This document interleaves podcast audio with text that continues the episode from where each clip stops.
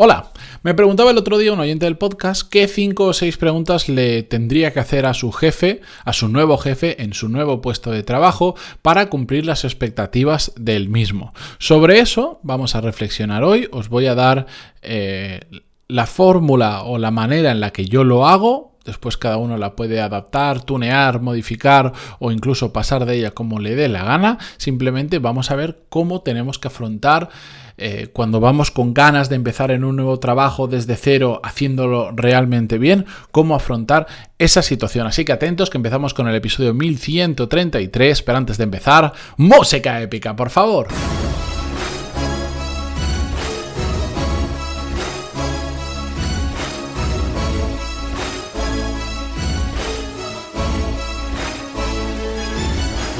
Muy buenos días a todos, bienvenidos, yo soy Matías Pantaloni y esto es Desarrollo Profesional, el podcast donde hablamos sobre todas las técnicas, habilidades, estrategias y trucos necesarios para mejorar cada día en nuestro trabajo.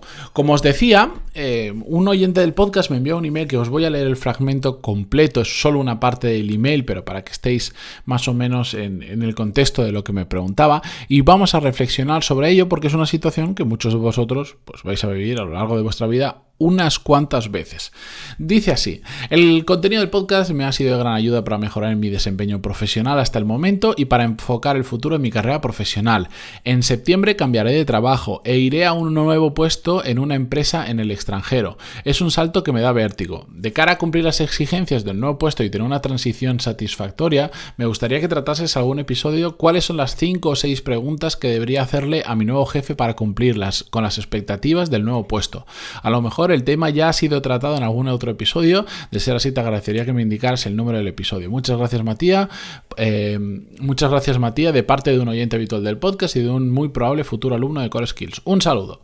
Bueno, evidentemente, eh, sí, este tema lo he tratado después de tantísimos, lo hemos comentado en más de una ocasión. Lo que ahora no recuerdo si lo hemos hecho de forma directa, dedicándolo a un episodio exclusivamente, o dentro del contexto de otro episodio hemos hablado sobre ello. Porque, bueno, ya mm, yo creo que los que lleváis mucho tiempo tiempo en el podcast vais a entender em, a qué me refiero porque voy a decir cosas que no son nuevas, pero mm, yo creo que como episodio completo sobre qué preguntar a tu jefe cuando empiezas en un nuevo trabajo, no lo hemos hecho. Así que vamos allá. Y si no, no está mal eh, volver a repetir y también porque yo con el tiempo pues voy aprendiendo cosas nuevas, voy cambiando mi forma de hacer las cosas y mm, voy compartiendo cosas diferentes a lo que lo hice pues igual hace cuatro años o cinco años en 2016 cuando empezaba el podcast. La cuestión es que sí, de esto hemos hablado, pero es que además me parece una cosa clave, me parece muy muy importante cuando empiezas con esa ambición en un nuevo trabajo, decir realmente y esa actitud de quiero hacerlo bien, mm, voy a hablar con mi jefe a ver quiero descubrir qué es, cómo puedo hacerlo realmente bien desde el primer momento en el que entro en este trabajo, me parece muy idónea esa actitud y entonces tenemos que actuar en consecuencia. Eh, por otro lado, esto que me plantea este oyente me parece algo que es, que es una gran oportunidad porque prácticamente nadie lo hace. Nadie se plantea, voy a empezar un nuevo puesto, quiero cumplir las expectativas, yo iré un paso más, quiero sobrepasar las expectativas, qué cinco o seis preguntas o qué número o qué, qué preguntas me van a ayudar a entender cuáles son esas, esas expectativas y a partir de ahí tomar acción.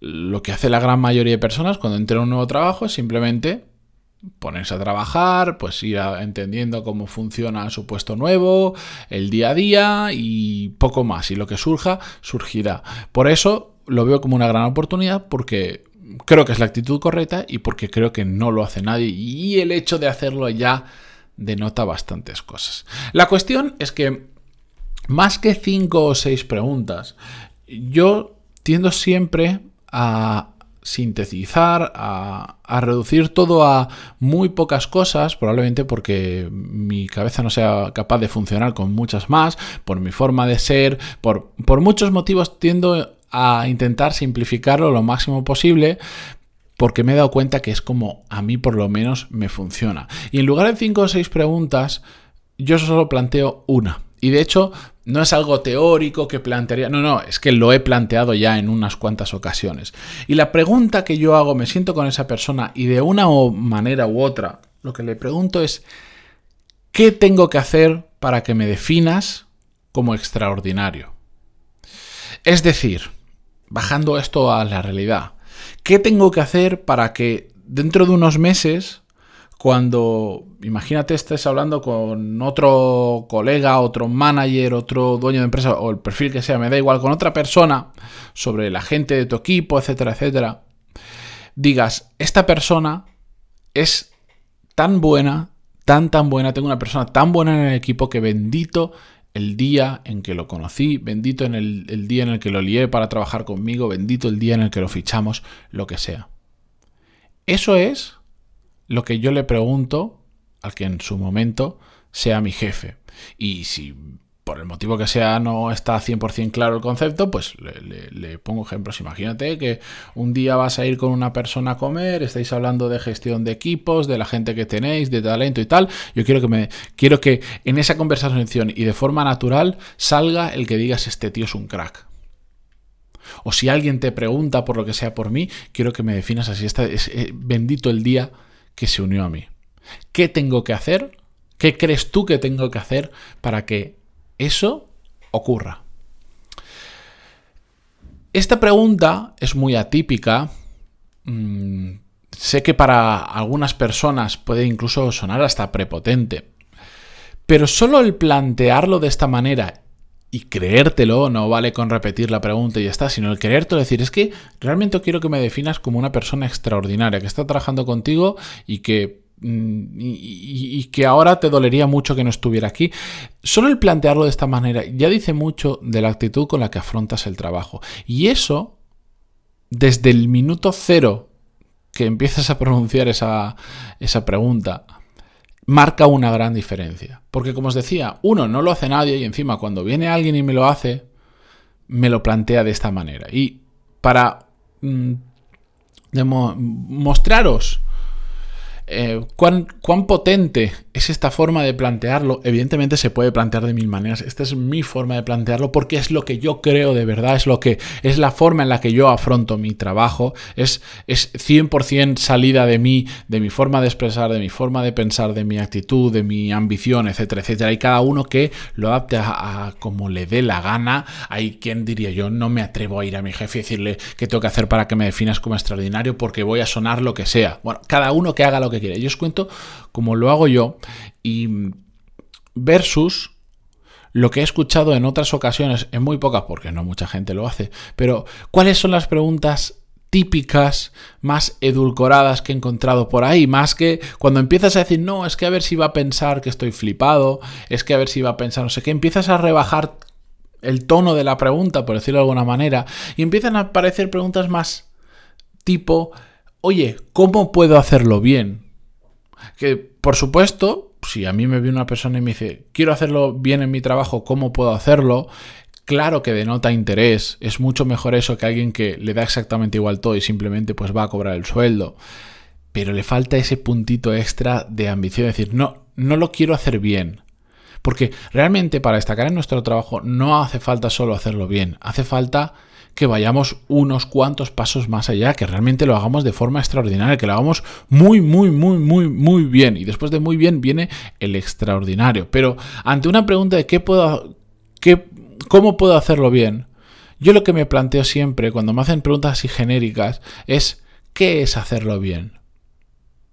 ¿Qué es para ti? Porque igual para mí hacerlo bien es una cosa y para ti hacerlo bien es otra. Por eso, este tipo de preguntas, yo primero os planteaba, ¿qué tengo que hacer para que me definas como extraordinario, Después le añado la coletilla de el ejemplo. Imagínate que un día hablas con una persona sobre gente buena de tu equipo, pues quiero que digas esta persona es un... Pongo ese tipo de ejemplos porque entonces estás sentando una base de, de, por ejemplo, qué es extraordinario. Si preguntas qué es hacerlo bien, eh, ¿cómo, ¿cómo puedo hacerlo bien? ¿Qué es hacerlo bien? Exactamente es complicado hacerlo bien cuando no hay una línea que marques de si esto es bien o no es bien. Es muy jodido. Después hay otras preguntas que llevan bajando aún más el tono, que es que ¿cómo quieres que haga las cosas?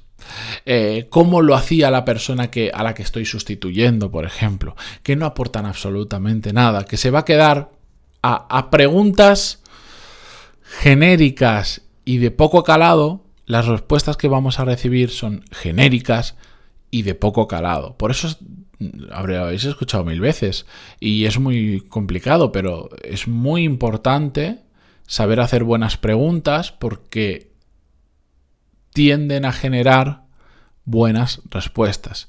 Si hacemos una pregunta como ¿cómo quieres que haga las cosas? o ¿cómo lo hacía la persona que me sustituyó? ¿Qué creéis que vamos a recibir?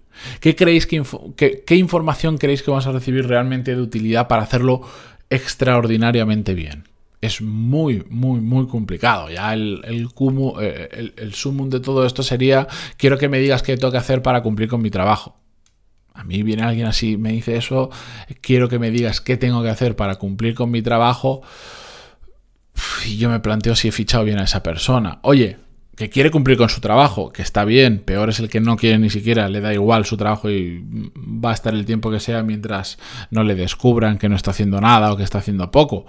Pero puestos a elegir, yo prefiero trabajar con gente que tiene realmente ganas de hacer las cosas muy, muy bien. Por eso, la próxima vez que os enfrentéis a esta situación, o incluso, no hace falta, si ya estáis trabajando y queréis, se ha despertado en vosotros esa llama de quiero ir más allá, me estoy estancando, mm, hay oportunidades, quiero empezar a cogerlas, etcétera, etcétera, plantearos, planteárselo a vuestro jefe, de hecho, ¿qué tengo que hacer para que me definas como extraordinario. ¿Qué tengo que hacer exactamente? ¿Qué piensas tú que tendría que hacer? Después, evidentemente, no os va a dar todas las respuestas, no os va a dar una guía que tenéis que seguir y punto. Pero sí es una buena, una buena pregunta que abre una conversación de la que vosotros podéis extraer de forma más clara o menos clara algunas de las claves de vuestro trabajo. No todas, ¿no? Vuestro, por lanzar esa pregunta, vuestro jefe no va a decir las claves de tu trabajo son pum, pum, pum, pum estas. No, claro que no. ¿Cómo vas a aportar valor? No te lo van a decir así jamás. Tenemos que generar una serie de conversaciones y ya en general para ir descubriendo poco a poco cuáles son las claves de nuestro trabajo, cómo podemos aportar realmente muchísimo valor y que todo eso se traduce en que al final hagamos nuestro trabajo de forma extraordinaria y ese nuestro jefe o nuestros compañeros, por supuesto, nos definan como una persona extraordinaria, una persona que gracias a que un día se unió al equipo. Así que con esto y con mi voz, que no sé por qué, de repente la estoy perdiendo, gracias por estar ahí al otro lado, por eh, estar en Spotify, Google Podcast, Evox, iTunes, cualquier sitio donde escuchéis el podcast y continuamos mañana con un nuevo episodio. Adiós.